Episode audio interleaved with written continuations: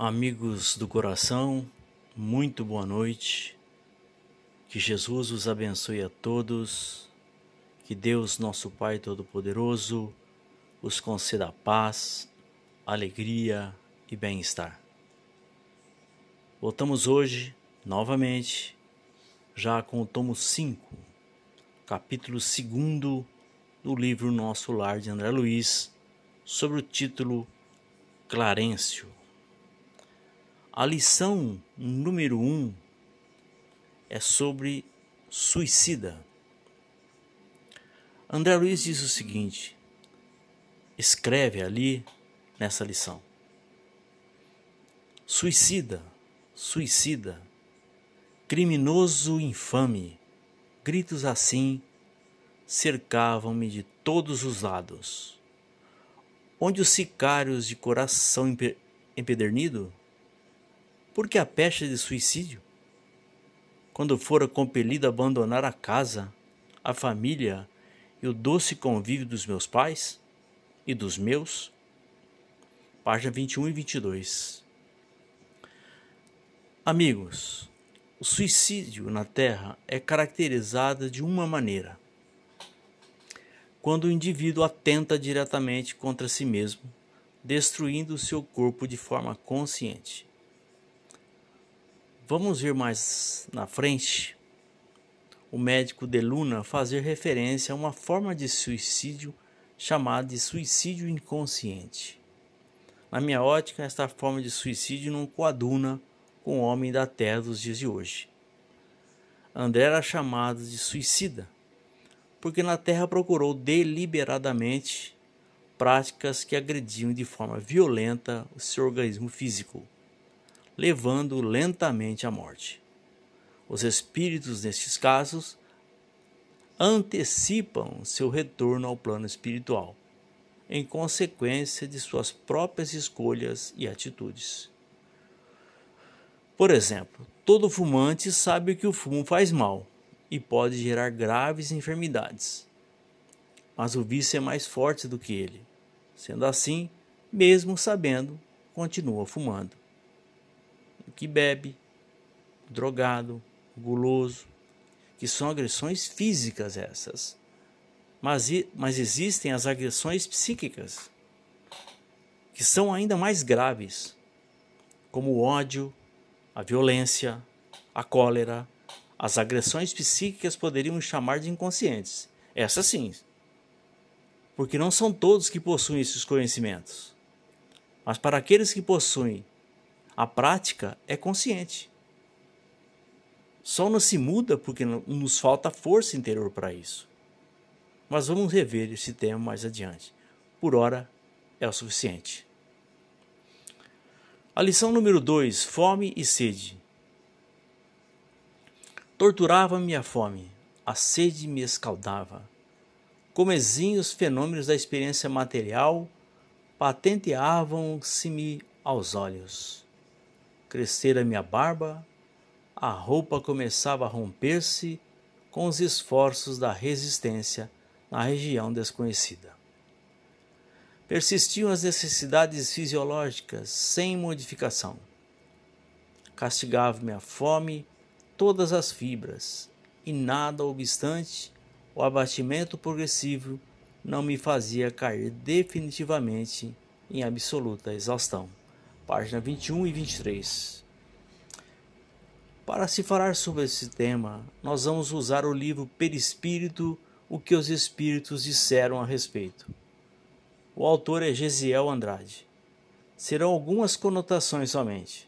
Por exemplo, a pergunta 255 e 257 do Livro dos Espíritos, Kardec faz referência a esses tipos de sensações no plano espiritual. E nós vamos trazer as respostas. As respostas são o seguinte: o tipo de cansaço que os espíritos podem experimentar deve-se à sua inferioridade. Quanto mais elevado o espírito, menos repouso ele necessitará. Alguns espíritos inferiores conservam algumas vezes uma lembrança penosa da realidade terrena, assim experimentam sensação de frio ou de calor, que suportavam na vida material, retratando a sensação no perispírito.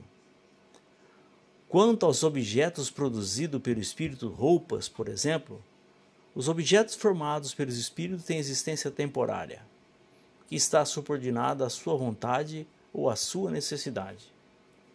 Já basta esses esclarecimentos quanto às necessidades fisiológicas citadas.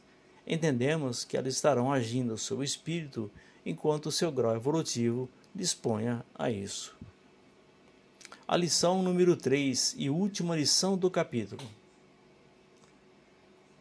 é a respeito da oração.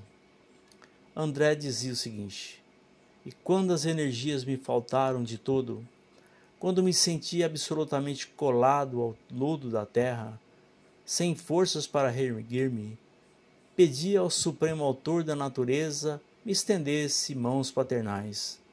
Então amargurosa emergência. Quanto tempo durou a rogativa?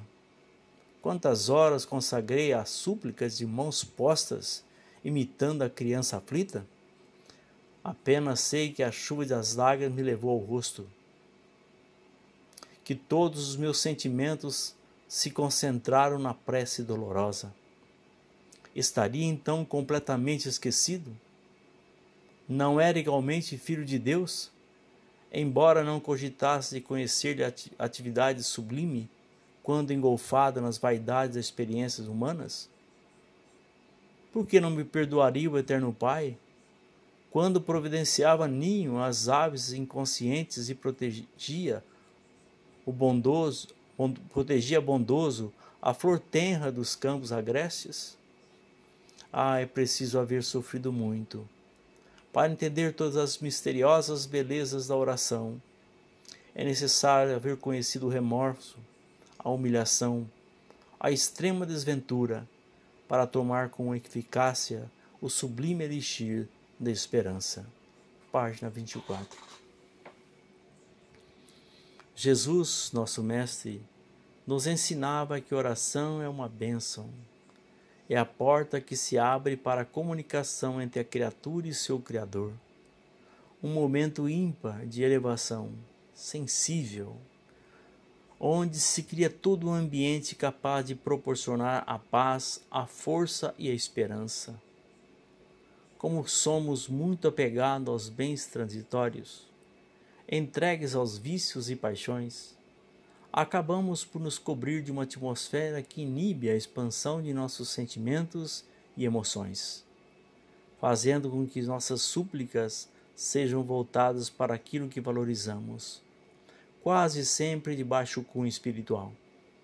A prece é alimento da alma, é momento de inspiração, é a comunhão entre o Filho e o Pai. Jesus, após realizar suas andanças, voltava-se para o elemento natural para orar, buscar forças e todo o alimento necessário para o cumprimento de sua gloriosa missão aqui na terra. É, o, é este é o capítulo número 2. Ele é mais curto, mas um, um capítulo com informações importantes. Qualquer dúvida de vocês a respeito que falamos hoje de sensações no corpo espiritual, nós não aumentamos muito esse assunto, senão a gente vai ficar aqui é, escrevendo textos imensos para vocês. Não é nosso objetivo. A gente sintetiza. Se você tiver alguma dúvida, passa para a gente né, se comunicam conosco, que nós vamos esclarecer as dúvidas aqui para o bem-estar não só meu, mas de todos vocês. Então tá, gente. Até amanhã, se Deus quiser. Fique com Deus.